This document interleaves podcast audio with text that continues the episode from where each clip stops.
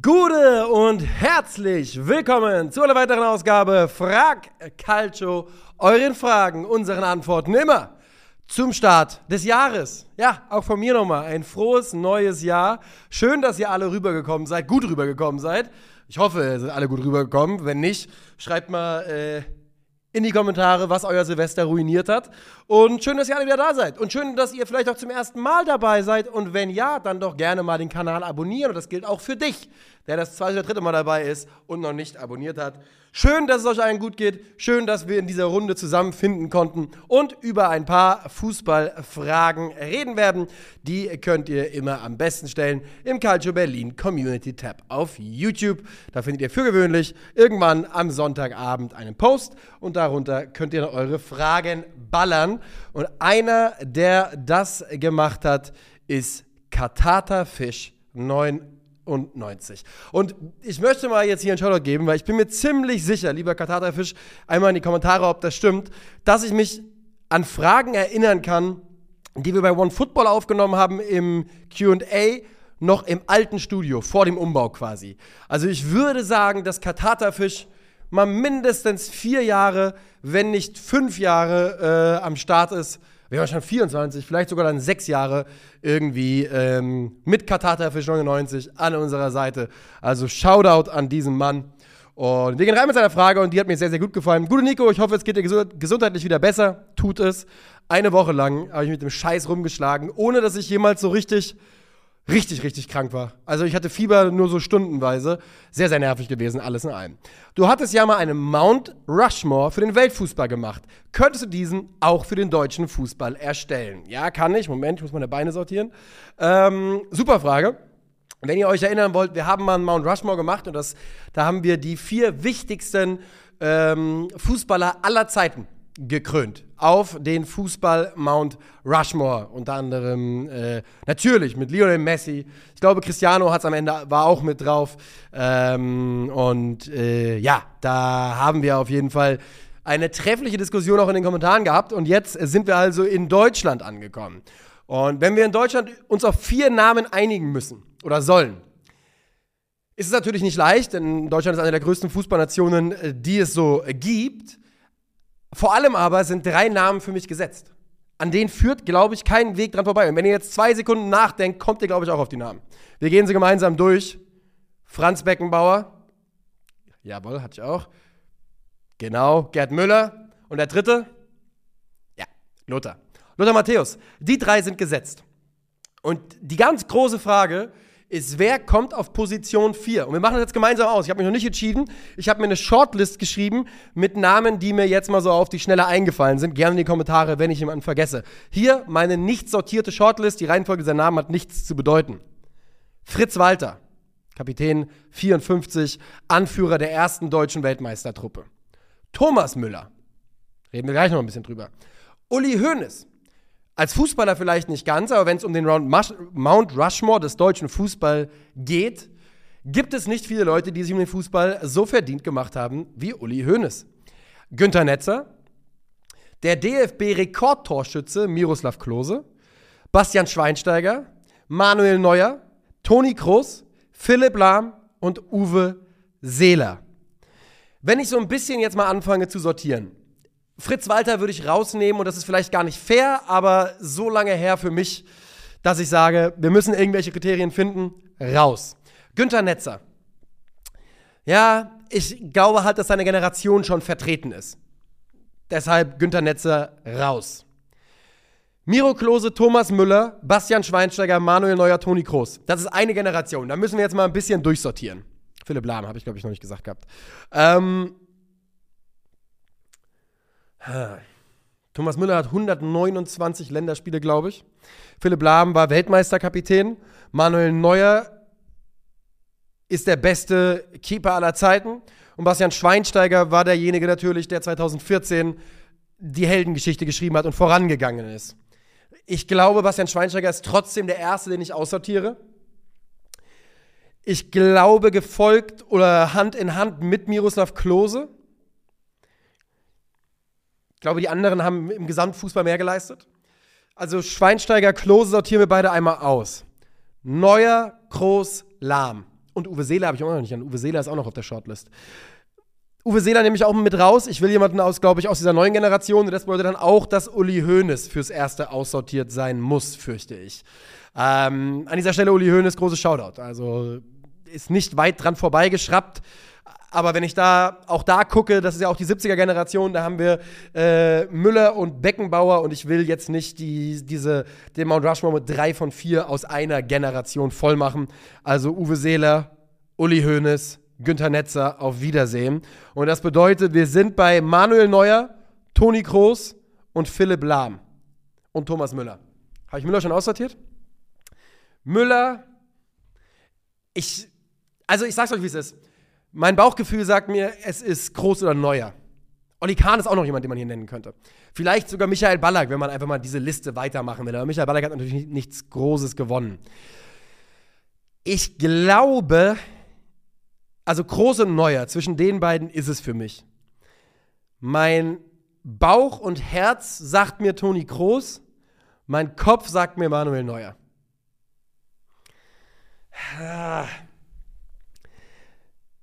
Manuel Neuer, wie viele Länderspiele hat Manuel Neuer inzwischen? Ich meine, er war auch lange verletzt, aber wir gucken mal. Manuel Neuer. Manuel. Alter. Neuer Transfermarkt, komm. Hm, hm, hm. Ich habe Manuel Neuner eingegeben, als wäre es Magdalena Neuners Bruder. So, Manuel Neuer, da haben wir ihn doch, den Kollege. 117 Länderspiele, Weltmeister, 11 deutsche Meisterschaften, zweimal Champions League, zweimal Weltpokal. Gilt natürlich alles auch für Thomas Müller, gilt, ähm, Toni Kroos hat fünf von den Champions League-Dingern gewonnen. Jetzt ist halt die Frage, was bewerten wir höher? Da, also eigentlich ist das ganz einfach die Frage. Was bewerten wir höher? Was ist mehr wert? Sind es die Champions League-Titel von Toni Kroos, bei denen er ganz elementar entscheidend war dafür? Oder ist es die Tatsache, dass Manuel Neuer der beste Keeper aller Zeiten ist? Wenn man halt guckt, Franz Beckenbauer, Gerd Müller und Lothar Matthäus, das sind schon jeweils Goats auf ihren Positionen und die besten deutschen Spieler, die auf ihren Positionen jemals gespielt haben. Groß und äh, wäre dann quasi ein Zweiter, der sich einreiht in der Lothar Matthäus-Sparte positionstechnisch. Aber er hat halt fünf fucking Champions League-Titel. 106 Länderspiele. Ah, also Chat. Äh, was sagt ihr? Neuer oder Groß? Ich muss mich entscheiden. Neuer oder Groß? Wir machen folgendes. Wir gucken. Hier liegen noch von Wahlkrampf die, äh, die Dinger rum. Ich lose es jetzt aus. Die höhere Zahl, wenn ich die höhere Zahl zuerst aufmache, und dafür muss ich beide aufmachen, ist es Manuel Neuer. Wenn ich die niedrigere Zahl zuerst aufmache, ist es Toni Kroos. Ganz einfach. Also höhere Zahl Manuel Neuer. Und das ist die 3. Und damit ist Manuel Neuer auf dem Mount Rushmore. Was wäre das hier gewesen? Die 1. Äh, ja, Manuel Neuer, also der vierte Mann auf dem Mount Rushmore. War jetzt vielleicht ein bisschen antiklimaktisch, antiklimaktisch, es ist ein Klimax, antiklimaktisch. Irgendwas stimmt da nicht. Also, Nico Heimers, deutscher Fußball, Mount Rushmore, Franz Beckenbauer, Gerd Müller, Lothar Matthäus und Manuel Neuer. Und damit gehen wir weiter in die nächste Frage und die kommt von Laurenz Huber und die lautet: Gute Nico, erstmal schön, dass es dir besser geht. Vielen Dank. Frage: Glaubst du, die Laien von Spielern wie Werner, Wanderbeek oder auch Kalajdzic helfen den Teams wirklich oder werden sie nicht wirklich performen, da sie sich erst einleben müssen? Liebe Grüße aus dem wunderschönen Bärstadt an der A5, an der A45. Macht's nicht besser. Macht's überhaupt nicht besser. Ist ärgerlich, wenn man seine Stadt anhand der nächsten Autobahn benennen muss. Aber Liebe Grüße ins wunderschöne Bärstadt an der A45. Und wir gehen mal durch. Werner van der Beek, Kalajic. Können sie ihren Mannschaften helfen? Müssen die sich eingewöhnen? Müssen die sich einleben? Timo Werner geht von Leipzig nach London. Der kennt nicht nur die Liga, der kennt auch die Stadt, in der er lebt. Der Verein wird anders sein, aber ich glaube, dass die Hürde des Einlebens nicht allzu groß ist zwischen Chelsea und Tottenham im Verhältnis. Deshalb glaube ich nicht, dass, dass Timo Werner sich großartig äh, eingewöhnen muss. Die Frage, ob er ins System passt, die Frage, ob er, ähm, ob er die tragende Rolle spielen kann, die er spielen muss, um sein persönliches Ziel, und das wird mit Sicherheit die Europameisterschaft sein, äh, zu erfüllen. Das ist eine andere Frage. Aber einleben, glaube ich, dass das kein großer Faktor ist bei Timo Werner. Gucken wir auf Sascha Kalajdzic. Der spricht Deutsch, er kommt aus Österreich, der hat in der Bundesliga gespielt beim VfB aus Stuttgart, war jetzt anderthalb Jahre bei den Wolves und kehrt jetzt zurück in die Bundesliga, deutschsprachige Liga. Ähm, und ich hoffe, dass weder die Eintracht noch der VfB Stuttgart da das irgendwie als respektlos ansieht, aber ich glaube, dass das Vereine sind, die, wo in vielerlei Hinsicht ähnliche Parameter greifen, was äh, die Emotionalität der Berichterstattung betrifft, was die Erwartungshaltung betrifft. Und Kalajdzic war einer der besten Stürmer der Liga, als er gegangen ist, als er fit war, vor allem nicht unbedingt als er gegangen ist, aber als er fit war. Ähm, Gerade in der Aufstiegssaison, nach Aufstiegssaison des VfB Stuttgart. Und deshalb glaube ich auch, dass Sascha Kalajdzic keine Angewöhnungszeit brauchen wird. Donny van de Beek, das ist eine andere Frage. Donny van de Beek hat seit sechseinhalb Jahren quasi keinen Fußball gespielt. Bisschen übertrieben gesagt. Ähm, aber Niederländer und die Bundesliga passt traditionell eigentlich auch ganz gut. Du bist von Frankfurt innerhalb von drei Stunden in den Niederlanden, würde ich mal behaupten. Ja, doch, doch, doch, das passt schon. Und ähm, ich gucke mal nach. Aber ich würde sagen, drei Stunden länger kann es nicht dauern. Frankfurt, Niederlande. Wir machen heute alles live, Chat. Alles live. So machen wir das im Jahr 2024. Frankfurt nach ja, Niederlande. Wird er, uns, wird er uns ja hoffentlich die Grenze geben, oder? Oder geht er, geht er jetzt dann ganz in die Niederlande einfach? So, Frankfurt, Niederlande. Vier Stunden 49. Ah ja, genau in die Mitte. Genau in die Mitte. Genau in die Mitte. Wir suchen uns hier eine Grenzstadt aus. Ich sage euch jetzt alles ganz genau. Drei, drei, drei Stunden, passt schon, dreieinhalb Stunden. Das heißt, ich sehe bei allen dreien eigentlich nicht so den großen Faktor des Eingewöhnens, wie es zum Beispiel bei einem Transfer geht von Spielern, die den Kontinent wechseln. Aus Südamerika nach Europa, ähm, aus Nordamerika nach Europa, aus Asien nach Europa. Das sind alles Transfers, wo ich glaube, dass die Eingewöhnung größer ist. Oder dann auch nochmal von Spielern, die eben aus Südamerika nach England kommen, Englisch lernen und dann in die Bundesliga wechseln, aber mit der Bundesliga halt genauso wenig Berührungspunkte hatten, wie sie es vorher hatten. Deshalb glaube ich, bei diesen drei Spielern gibt es diesen Faktor Eingewöhnung im klassischen Sinne eigentlich nicht. Und ich glaube, wenn wir jetzt mal der Reihe nach durchgehen, dass sie den Mannschaften durchaus helfen können. Timo Werner und äh, Tottenham ist für mich das größte Fragezeichen. Das liegt aber auch daran, dass ich bei Tottenham und bei der Premier League einfach nicht drin stecke und ähm, mich nicht so auskenne nach allem, was ich gelesen habe. Ist er aber ein Spieler, den sich Ante Postecoglou ähm, auf jeden Fall ähm, gewünscht hat, den er sich als äh, Ziel gesteckt hatte. Und von daher würde ich davon ausgehen, dass man den Typ nicht geholt hat, um den Kader voll zu machen, sondern eben mit, der, mit dem Ziel, ähm, ihn auch einzusetzen setzen. Jetzt gucken wir auf Van de Beek und auf Sascha Kalajdzic. Donny Van de Beek, da hat sich mir zuallererst mal so ein bisschen die Frage gestellt, was ist denn die Position, auf der er geplant, eingeplant ist? Denn ich glaube, wenn man, wenn wir 100 Fußballfans aufschreiben lassen, wo Donny Van de Beek am besten ist, bin ich mir nicht sicher, ähm, ob wir da eine klare Mehrheit haben. Ja? Also ich sehe ihn irgendwo zwischen der 8 und der 10 definitiv in der offensiveren Hälfte des Feldes. Ich glaube, das sind keine Geheimnisse. Es ist ein Spieler, der durchaus einen gewissen Zug zum Tor entwickelt und den auch einfach inhärent hat. Ähm, aber er hat natürlich auch schon auf der 6 gespielt, auf der Doppel-6. Ähm, da allerdings bräuchte er natürlich einen defensiv starken Partner. Äh, das wäre bei der Eintracht Elias Giri. Das ist aber der Spieler, der jetzt im, beim Afrika Cup ist. Und ähm, neben dem, für die Rolle neben Elias Giri da hat die Eintracht mit Hugo Larsson ähm, ja nun einen Spieler, den man da eigentlich, glaube ich, auch gerne weiter sehen will. Bedeutet, ich sehe ihn als äh, ja, einen Spieler für die Halbpositionen, die zum Beispiel Mario Götze oder Faris Chaibi äh, bekleidet haben, je nach System, muss man ja auch ganz klar sagen, bei der Eintracht. Und da sehe ich, dass der Spieler Donny van de Beek, der er mal war, der er an seinem Peak war, der er an den guten Tagen bei Ajax war und in der ersten Saisons oder ersten Saison bei United. Da glaube ich, dass dieser Spieler Eintracht Frankfurt natürlich helfen kann, weil er eine Qualität mitbringt, die so viele Spieler nicht im Kader haben. That being said, mache ich mir riesen Sorgen darüber, ob Donny van de Beek überhaupt nach so langer Zeit in der nicht auf ihn gesetzt wurde, und das ist inzwischen eine lange Zeit, denn auch bei seiner Leihe äh, nach Everton war es ja ähnlich, dass, dass er nicht so unglaublich viele Einsatzzeiten bekommen hat.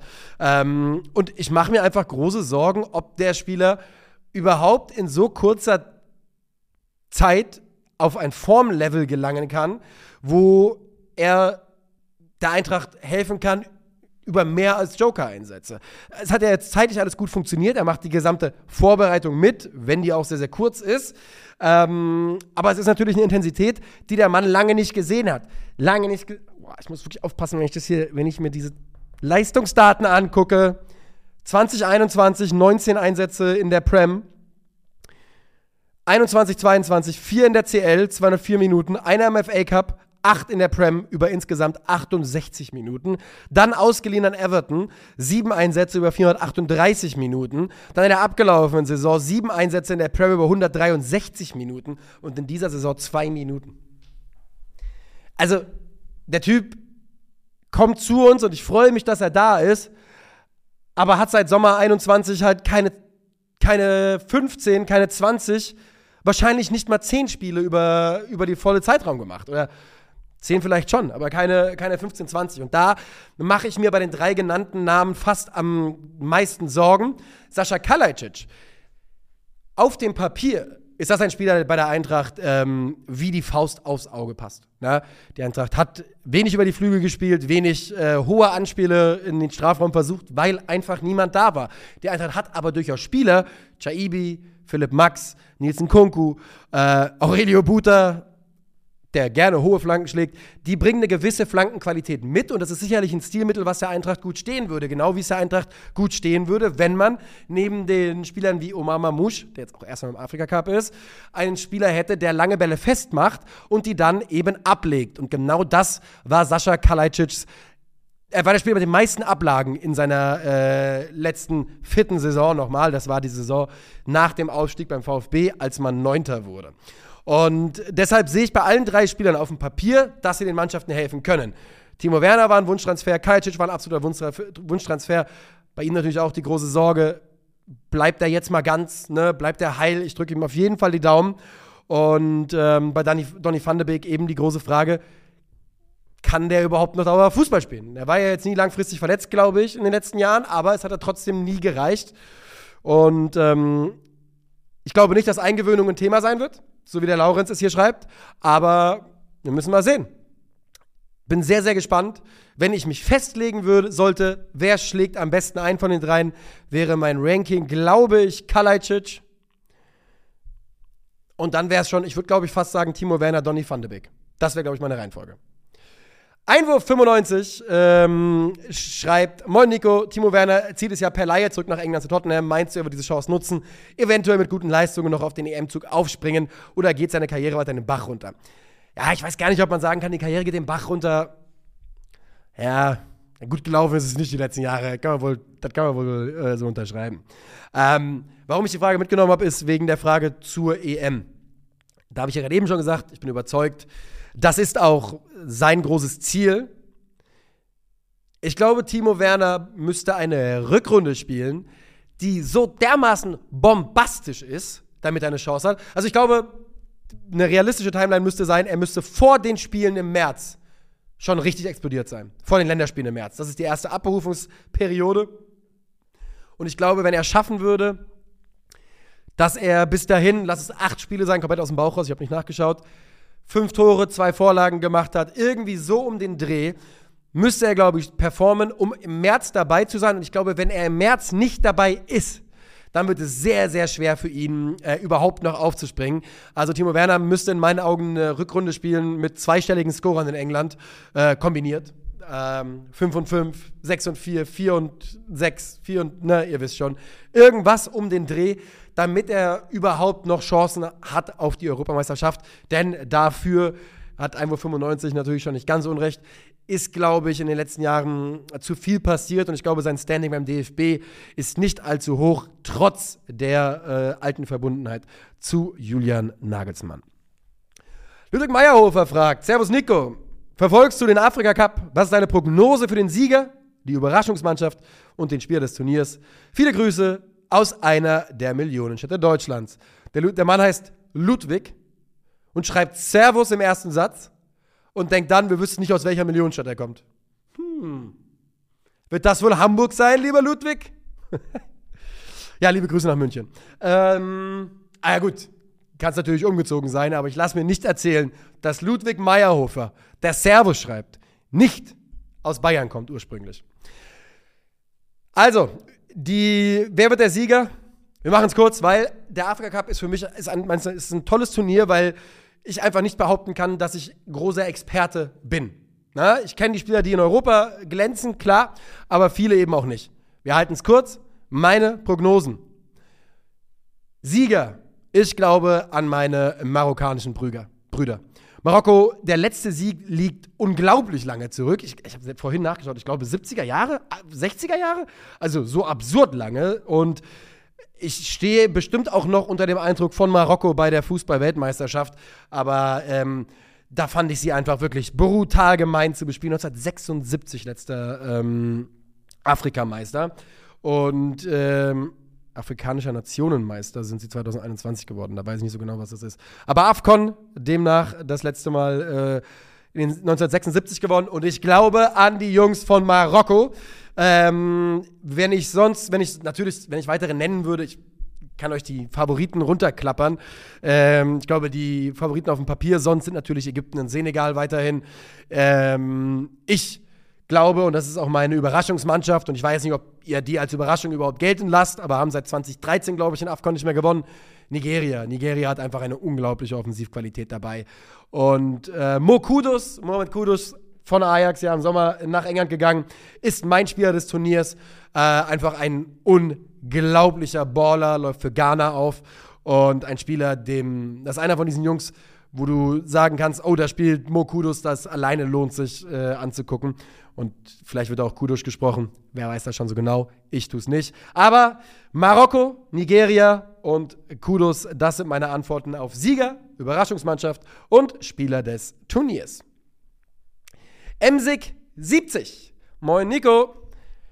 Ist eigentlich das, was gerade beim BVB passiert, eine Art schleichende Entlassung von Terzic? Mir scheint, als würde man mit Bender und vor allem Shahin potenzielle Nachfolger für den Sommer installieren, die im Notfall auch sofort übernehmen könnten. Viele Grüße aus dem Dorf nördlich von Köln. Das Dorf nördlich von Köln. Also es scheint ja so, als hättet ihr nur eines da. Ja, dann Düsseldorf?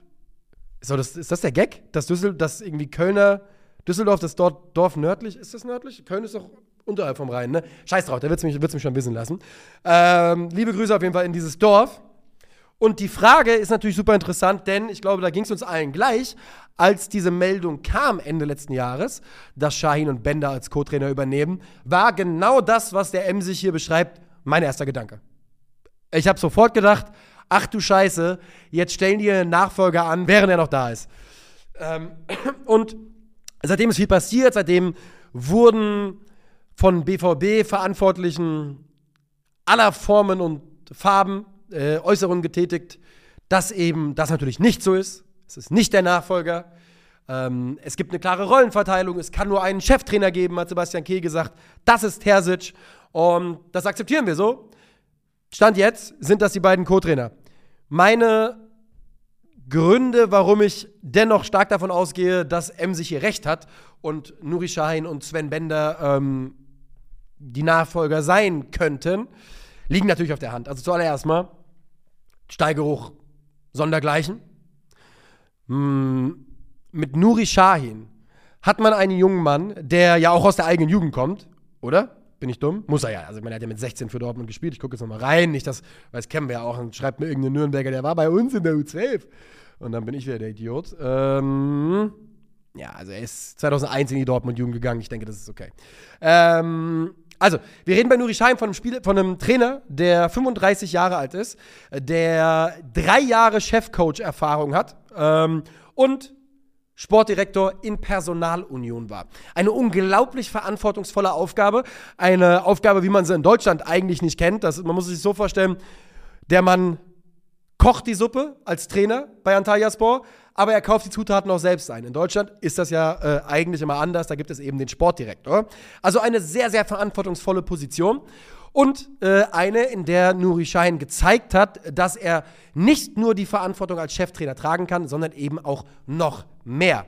Außerdem jemand, der wie gesagt Steigeruch hat, der zumindest, wo man zumindest den, die Vermutung haben könnte, dass das ein guter Trainer in the making ist. Dieser 1,5 Punkte Schnitt oder ja, 1,49, die er insgesamt über die Jahre eingefahren hat, ist nicht berauschend. Aber nochmal, als jemand, der zwei so elementare Aufgaben erfüllt, der ist ein Jahr älter als ich. Also, wenn ich mir das vorstelle, den Job zu machen, das ist Wahnsinn in meinen Augen. Deswegen habe ich größten Respekt davor, was Nuri Schein da geleistet hat. Und ich glaube eben, dass der BVB sich sehr im Klaren darüber ist, dass, naja, wenn Nuri Sahin das ist, was die letzten drei Jahre vermuten lassen, was er werden könnte, dann ist das ein Trainer, der beim, der beim BVB durchbrechen muss, aus Grund der persönlichen Vergangenheit, damit der BVB äh, eine Chance auf ihn hat. Denn wenn die Entwicklung sonst zu schnell geht, könnte es auch woanders hingehen. Also, klingt jetzt irgendwie so, ich will den BVB damit gar nicht klein machen. Was ich nur sagen will, ist, bei einem 35-jährigen Trainer, der bei Antalyaspor gut gearbeitet hat, wenn da jetzt, wenn der da geblieben wäre und jetzt im nächsten halben Jahr wäre es nochmal richtig explodiert und die wären Fünfter geworden oder Sechster, dann guckt nicht mehr nur Dortmund auf Nuri Sahin. Die haben ihn früher im Visier, weil das ihr Ex-Spieler ist und das ist auch sehr, sehr richtig. Warum ich, jetzt habe ich ein bisschen verkantet, warum ich glaube, dass es dafür sprechen könnte, dass er Nachfolger ist. A, Nuri Sahin gibt eine Position auf, in der er unglaublich viel Verantwortung hat. Ich weiß nicht, ob er die aufgibt aus reiner Verbundenheit mit dem BVB und dem Gedanken, ich bleibe hier für immer Co-Trainer. Kann ich mir schwer vorstellen. Sebastian Kehl, Sven Bender, Nuri Sahin. Die haben alle zusammengespielt. Das sind alte Verbundene. Und wenn du mich fragst, aus welchem Lager die sind, weil es gibt ja schon so Team Watzke und Team Kehl. Ich glaube, dass Sebastian Kehl hier seinen Willen durchgesetzt hat. Wir haben gehört, dass Nuri Sahin, Zitat aus einem Bildinterview, sehr dominant auftritt auf dem Trainingsplatz. Ich glaube auch, dass, das, dass er das mit kein bisschen böser Absicht gegenüber, Edin Terzic macht. Also nur, um das mal klar ist. Ich glaube nicht, dass Nuri Sahin gegen Edin, Edin Terzic in irgendeiner Form arbeitet. Aber ich glaube eben, dass es ein, ein Trainer ist, der eine klare Vorstellung hat und die durchsetzen möchte, auch in seiner Position als Co-Trainer. Und da kann ich mir schon vorstellen, dass Nuri Sahin auf dem Gebiet dann so ein bisschen in den Hintergrund tritt. Und das könnte etwas sein, was auf Sicht dann auch nicht toll für ihn läuft. Weil, weil was ist denn das Best-Case-Ergebnis für Edin Terzic jetzt? Grund auf plötzlich alles dreht sich und der BVB gewinnt jedes Rückrundenspiel, wird noch, greift noch in die Meisterschaft ein, ähm, und äh, kommt in der Champions League weit. Was sagen dann alle? Also, ich glaube nicht, dass dann irgendjemand sagt, Edin Terzic, du Gott, du hast die Kurve gekriegt. Ich glaube, dass dann alle sagen, Nuri Sahin und Sven Bender. Deshalb hat man die geholt. Guck mal, was die für eine Struktur reingebracht haben. Ich sehe es einfach da sehr, sehr schwer, für Nuri Sahin zu gewinnen. Und, und das ist eben ja auch der Punkt, den der M sich da gemacht hat. Was machst du denn, wenn es jetzt wenn es jetzt nur ansatzweise so weiterläuft, wie der Dezember gelaufen ist. Noch drei Spiele in der Bundesliga, kein Sieg. Dann wird nicht Edin Terzic gehen am 31. Januar. Äh, dann wird nicht Nuri Sahin und Sven Bender gehen am 31. Januar. Die werden nicht geholt, damit sie einen Monat da die Co-Trainer machen können. Wenn, wenn es sportlich jetzt so schlecht läuft, dass Edin Terzic gehen muss, weil irgendwie die Saisonziele in Gefahr sind, dann wird Nuri Sahin zu 100% der neue Cheftrainer.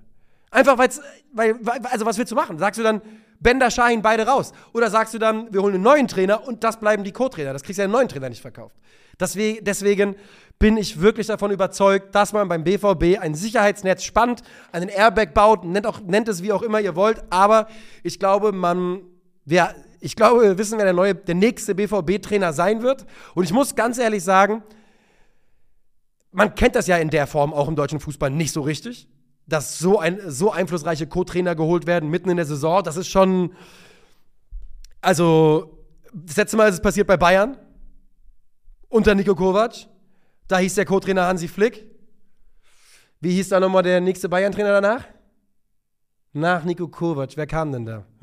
Ja. Und deshalb, ich glaube wirklich, dass der BVB, egal was sie uns erzählen, egal wie häufig sie das betonen, ich glaube, der BVB ähm, züchtet sich gerade den Nachfolger für Edin Terzic ran und dessen Name lautet Nuri Sahin. Hallo Nico, wie würdest du die Karriere von Luka Modric bewerten? Ist er auf einem Level mit Iniesta und Xavi oder eines drüber? weil er mit 38 noch Stammkraft bei Real ist, ist er ja nicht mehr so unbedingt. Und die anderen mit Anfang Mitte 30 nach China, Saudi-Arabien gingen. Liebe Grüße. Können wir kurz machen? Alle drei, Luka Modric, Iniesta und Xavi, alle drei Top-Tier Fußball-Legenden. Höchstes Level. Höchstes Level. Mehrfache Champions League-Siege. Iniesta und Xavi, beide in der Top 3 von Ballon d'Or abgeschlossen. Modric hat ihn gewonnen. Modric war der Typ, der Messi Ronaldo durchbrochen hat. Iniesta und Xavi sind äh, Welt- und Europameister, doppelt Europameister. Luka Modric hat Kroatien ins WM-Finale geführt und beide, alle drei, waren Teile der dominantesten Mannschaften des 21. Jahrhunderts. Modric bei Real, Xavi Iniesta bei Barca und mit den Erfolgen, die sie alle gefeiert haben, gibt es nur eine Antwort. Alle drei auf einem Level, alle drei ins allerhöchste Tier Fußballlegenden. Eine richtig gute Frage von Dani G 1199. Servus Nico. Mein Kollege und ich führen seit über einem Jahr folgende Diskussion. An wen werden sich die Leute in 20 Jahren häufiger slash eher erinnern? Neymar Jr. oder Thomas Müller? So, machen wir es plakativ. Wer ist die größere Fußballlegende? Wir müssen erstmal eine Sache, glaube ich, aus dem Weg schaffen. Deutschland wird es Thomas Müller sein. Da, davon gehe ich schon stark aus. International 100% Neymar. Und das liegt, glaube ich, lustigerweise an einer Sache, die Thomas Müller selbst irgendwann mal gesagt hat. Gar nicht bezogen auf jetzt irgendwie Neymar oder sich selbst. Aber Thomas Müller hat mal gesagt, in Deutschland glauben wir nicht an Superstars. We don't believe in stars. That's why we have four stars. Wir glauben nicht an Superstars, deshalb haben wir vier Sterne auf dem Trikot. Und da ist was dran. Deutschland war nie, von den großen Fußballnationen war Deutschland immer die, die am wenigsten Star Power hatte. Würde ich, glaube ich, kann man so behaupten. Wir hatten, also guck mal, als England David Beckham hatte, hatten wir Michael Ballack. Und Michael Ballack war toll. Aber der Skitscher Archfit ist jetzt auch, ne? Also, Deutschland hat einfach nie Legenden auf allerhöchstem Level produziert ab 1900, ich sag mal 95. Hat aber trotzdem natürlich absolute Topspieler, weil Toni Kroos, wenn Toni Kroos Brasilianer wäre, würden die eine Statue bauen. Ja? Also das ist ein Topstar. Sie werden in Deutschland so nicht behandelt. Manuel Neuer. Wenn Manuel Neuer Italiener wäre, dann würde, würden die Gazetten jeden Tag Neuer Watch machen und schreiben, wie unglaublich der immer noch ist mit 38. Deutschland ist da eben anders, das ist aber auch in Ordnung. Und ich glaube, das, was Thomas Müller gesagt hat, trifft eben auf seine Karriere im Vergleich zu Neymar komplett zu. Gehen wir auf dem Papier durch gewinnt für mich Thomas Müller den direkten Vergleich. Das ist einfach so. Thomas Müller war A, the best availability is the best ability is availability. Die beste Fähigkeit ist Verfügbarkeit. Thomas Müller war viel häufiger verfügbar als Neymar. Ich habe die Transfermarkt-Vergleichsseite aufgemacht. Dazu muss man sagen, da sind äh, Drittligazahlen drin von Thomas Müller aus der zweiten Mannschaft und sogar U19 äh, Bundesliga. Dasselbe gilt aber auch für Neymar. Da sind über ähm, 80 Scorerpunkte aus Brasilien mit eingerechnet. Von daher, glaube ich, vergleichbar. Thomas Müller, All-Time Career Stats, seit er einen Profivertrag hat. 773 Vereinsspiele, Länderspiele sind hier nicht äh, mit drin. 279 Tore, 268 Vorlagen, auf der anderen Seite 503 Spiele, deutlich weniger, 296 Tore mehr und 193 Vorlagen weniger. So, das sind die reinen das reine Volumen. Dann ist schon mal die erste Frage, wie weit man das vergleichen sollte, slash kann, denn schon auch unterschiedliche Aufgabengebiete, ähm, wenn auch vergleichbare Positionen. Länderspiele. Der eine 126, 45 Tore, der andere 128, 79 Tore, brasilianischer Rekordtorschütze. Der eine, Neymar, Confed Cup-Sieger, der andere, Thomas Müller, Weltmeister und ich glaube zweifacher Top-Torschütze bei Weltmeisterschaften. Thomas Müller ist zweifacher Champions League-Sieger. Neymar ist einfacher Champions League-Sieger. Thomas Müller ist zwölffacher deutscher Meister. Neymar ist fünffacher französischer Meister und ich glaube zweifacher spanischer Meister und wird vielleicht auch in Saudi-Arabien Meister. Aber wie viel ist das wert? Neymar wird in 20 Jahren ein Spieler sein wie heute Ronaldinho. Und Ronaldinho hat ja nochmal die Weltmeisterschaft gewonnen, hat den Ballon d'Or gewonnen. Das hat Neymar nicht geschafft. Aber Leute werden drauf gucken, werden auf diese Statistiken schauen, die ich euch gerade vorgelesen habe, werden auf Brasiliens, die größte Fußballnation aller Zeiten, All-Time-Scorerliste schauen, werden auf die All-Time-Länderspielliste gucken, werden sich Neymars Highlights angucken und die werden in 20 Jahren noch viral gehen und Leute werden schreiben, the streets won't forget what kind of baller Neymar war. Ne? Was. Ähm, denn das war er. Und Neymars Highlight Highlights werden für immer unterhaltsamer sein als die von Thomas Müller. Welche Karriere möchte ich haben? Die von Thomas Müller. Vereinsikone beim FC Bayern München. Und ich glaube übrigens, dass die Karriere vielleicht in, dann, wenn dann Fußball auf dem Feld alles geschrieben ist, glaube ich, dass Thomas Müllers Zeit anbricht. Ich glaube, der hat mehr Perspektive im Fußball zu bleiben als Neymar. Also zumindest könnte ich mir vorstellen, dass Thomas Müller mit seiner Art der Kommunikation ähm, irgendwas im gute Position im Fußball einnehmen könnte. Ähm, genau, also Neymars Highlights werden in 20 Jahren hoch und runter laufen, werden gezeigt werden.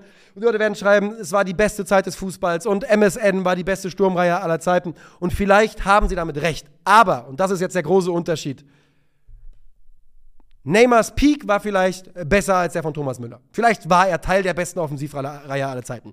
Vielleicht war er Teil einer der besten Mannschaften aller Zeiten mit Barca 2012. 13, alles möglich. Thomas Müller hat das Maximum aus seiner Karriere rausgeholt. Das absolute Maximum. Thomas Müller ist jedes Jahr seiner Karriere, glaube ich, Meister. Na, stimmt nicht, stimmt nicht. Er hat die beiden Dortmund-Meisterschaften natürlich mitbekommen. Ist ja 2010 oder von Kral in die erste Mannschaft gekommen. Ist aber ansonsten in jedem Jahr Meister geworden. Die Champions League zweimal gewonnen. In einer Zeitperiode übrigens, wo man sich nicht sicher war, ob Bayern überhaupt nochmal die Champions League gewinnen kann, weil jetzt so viel Geld im Spiel ist. Hat ähm, über 100 Länderspiele gemacht, hat ähm, die Champions League, wie gesagt, zweimal gewonnen, hat jedes einzelne Jahr Titel nach Hause gebracht und ist für den FC Bayern zu einer absoluten Identifikationsfigur geworden. Und zu welchem Verein gehört Neymar? Das ist schwieriger und auch kein ganz fairer Vergleich, denn aus Brasilien musst du nach Europa gehen. Aber worauf ich hinaus will, vielleicht kriege ich damit diese ein bisschen diffuse Plauderei hier zu einem schönen Ende. Ich glaube, Neymar wird nach seiner Karriere das bessere Highlight Reel haben und wird im internationalen Vergleich in der breiten Masse der Spieler sein, wo die Leute sagen, Neymar war so ein krasser Baller, einer der besten des 21. Jahrhunderts.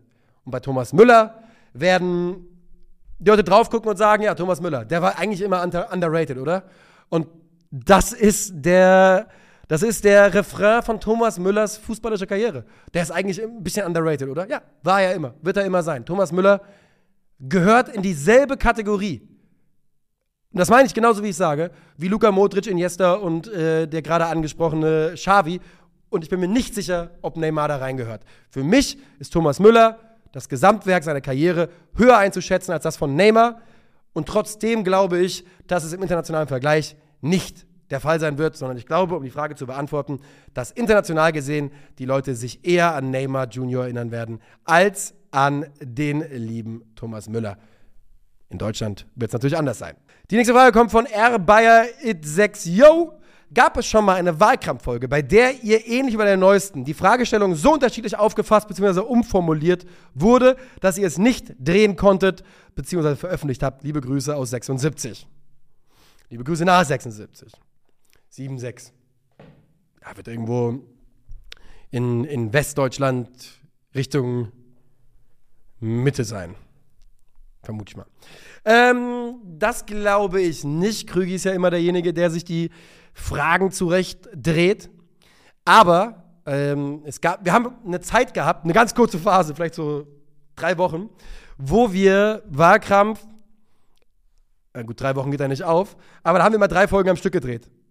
Drei Folgen, drei Wochen Pause, drei Folgen. Einfach um das ein bisschen zu entzerren, dass wir nicht jede Woche Wahlkampf, böp, Wahlkampf, böp, sondern ne, man hat ein bisschen auf Vorrat. Was wir dabei nicht bedacht haben, ist der Groll, den man füreinander hegt, der häufig in diese Richtung von hier geht. Der geht, der verpufft weniger schnell, wenn man einfach drei Folgen nacheinander dreht, als wenn da sieben Tage dazwischen sind. Bedeutet, die Emotionen kochten höher bei diesen Aufnahmen. Und wir hatten mal eine Dreifachaufnahme, haben wir eins aufgenommen, und dann kam die Frage, der beste Freistoß. Ich glaube, die haben wir niemals ausgestrahlt. Wir wussten von alle von Anfang an, dass Roberto Carlos gewinnen würde. Und Niklas hatte den Case Roberto Carlos. Und Krügi und ich haben halt so ein bisschen, waren da wenig begeistert drüber. Was Niklas nicht cool fand, weil er gesagt hat, ey, es ist immer noch eine normale Folge. Tut man nicht so, als wäre das hier äh, was auch immer. Hat er auch recht mit. Ähm, hat die Folge damit gewonnen. Die haben wir dann nicht ausgestrahlt, weil sie einfach zu langweilig war und zu offensichtlich. Die Folge, die wir dann direkt danach aufgenommen haben, da war Niklas dann so sauer, dass er äh, das uns hat spüren lassen. Und nochmal, ich fand, dass Niklas da im Nachhinein nicht Unrecht mit hatte. Wir waren erst nicht cool zu seinem Case und danach war er nicht cool zu unseren Cases. Ähm, das führte ultimativ dazu, dass wir zwei äh, Ausgaben aufgenommen haben in Serie, die wir nicht ausgestrahlt haben, beziehungsweise bei der zweiten haben wir die Aufnahme sogar abgebrochen damals und haben gesagt, äh, ja gut, das müssen wir so nicht machen. Und ja, das war die, der intime Wahlkampf Real Talk gegen Ende der Folge. Ähm, Adrian Schmieder mit der Frage: Moin Nico, ich hoffe, es geht dir wieder besser. Yep, immer noch, danke. Was ist deine Meinung zum Wechsel von Terence Boyd zu Waldhof Mannheim? Ich glaube, dass er Waldhof Mannheim weiterhilft und ich glaube, Terence Boyd ist ein 32 Jahre alter Stürmer, der gucken muss, wo er unterkommt, wo er für seine Familie noch ein bisschen Geld herbekommen kann. Es ist nicht Terence Boyd schuld, dass Lautern jeden Verein hast. das Tattoo macht sich jetzt nicht mehr so gut, das stimmt schon. Aber was kann er dafür? Wo soll, also ich meine, wenn wir, wenn wir danach gehen, dann kannst du nicht zum ersten FC Kaiserslautern gehen, weil die hassen jeden Verein. Die giften und gallen nach, gegen alles in Westdeutschland. Da kannst du ja von Lautern nirgendwo hingehen. Von daher, ich sehe es nicht so schlimm wie viele andere. Ich glaube, es ist ein Transfer von zweiter Liga in dritte Liga. Und ähm, von daher, finde ich es komplett in Ordnung.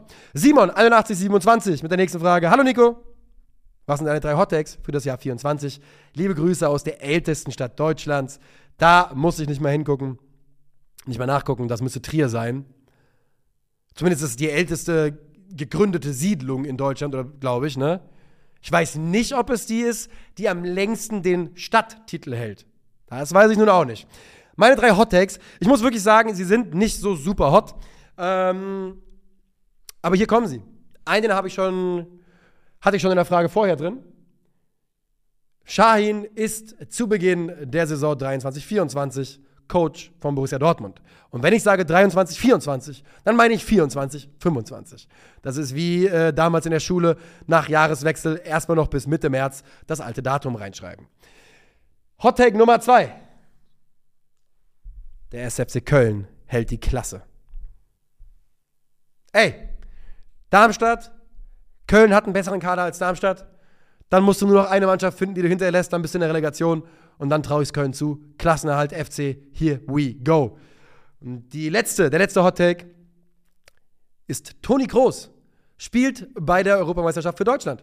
Die sind nicht so super hot, aber das sind meine. Gerne eure Neujahrs-Hot Takes 2024 in die Kommentare. Und wir schmeißen uns raus mit zwei Fragen. Die eine ist: Hey Nico, schon lange kein Frontalvideo mehr von dir. Sir Camelli mit der Frage: Ist dort nur gerade Pause oder wird es keine Videos mehr von dir geben? Wir drehen Ende dieses Monats das nächste Video. Wird also weitergehen, auch bei Frontal. Und die letzte Frage kommt von niemand anderem als dem räudigen Rüdiger. Liebe Grüße an den räudigen Rüdiger. Findest du es verwerflich, dass Pinguine ihre Artgenossen ins Meer schubsen, schubsen um zu testen, ob Seeleoparden in der Nähe sind? Das ist natürlich ein Thema, was in der Pinguin-Community schon seit Jahren heiß diskutiert wird. Ne? Ist das in Ordnung? Ist das verwerflich? Und ich habe eine relativ klare Meinung. Basketballfans, ihr wisst, was ein Heat-Check ist. Ne? Wenn ein guter Shooter einfach mal äh, sagt, weißt du was, zwei Meter über die Mittellinie, Pull-up vom Logo, ich gehe einfach mal hoch, vielleicht treffe ich, vielleicht bin ich ja kochend heiß heute. Und für mich ist es nichts anderes. Du schubst halt einen anderen Pinguin rein, ist ein kleiner Heatcheck. Wie ist denn so das im Wasser, ne? Und man muss die Leute irgendwann, auch die anderen Pinguine, mal ins kalte Wasser werfen, um zu testen, ob sie schwimmen können. Und von daher sage ich, alles in Ordnung, Pinguine, schmeißt eure Artgenossen weiterhin ins kalte Wasser. Das war's von mir für heute. Recht herzlichen Dank für eure Aufmerksamkeit und äh, ja, schöne Woche noch.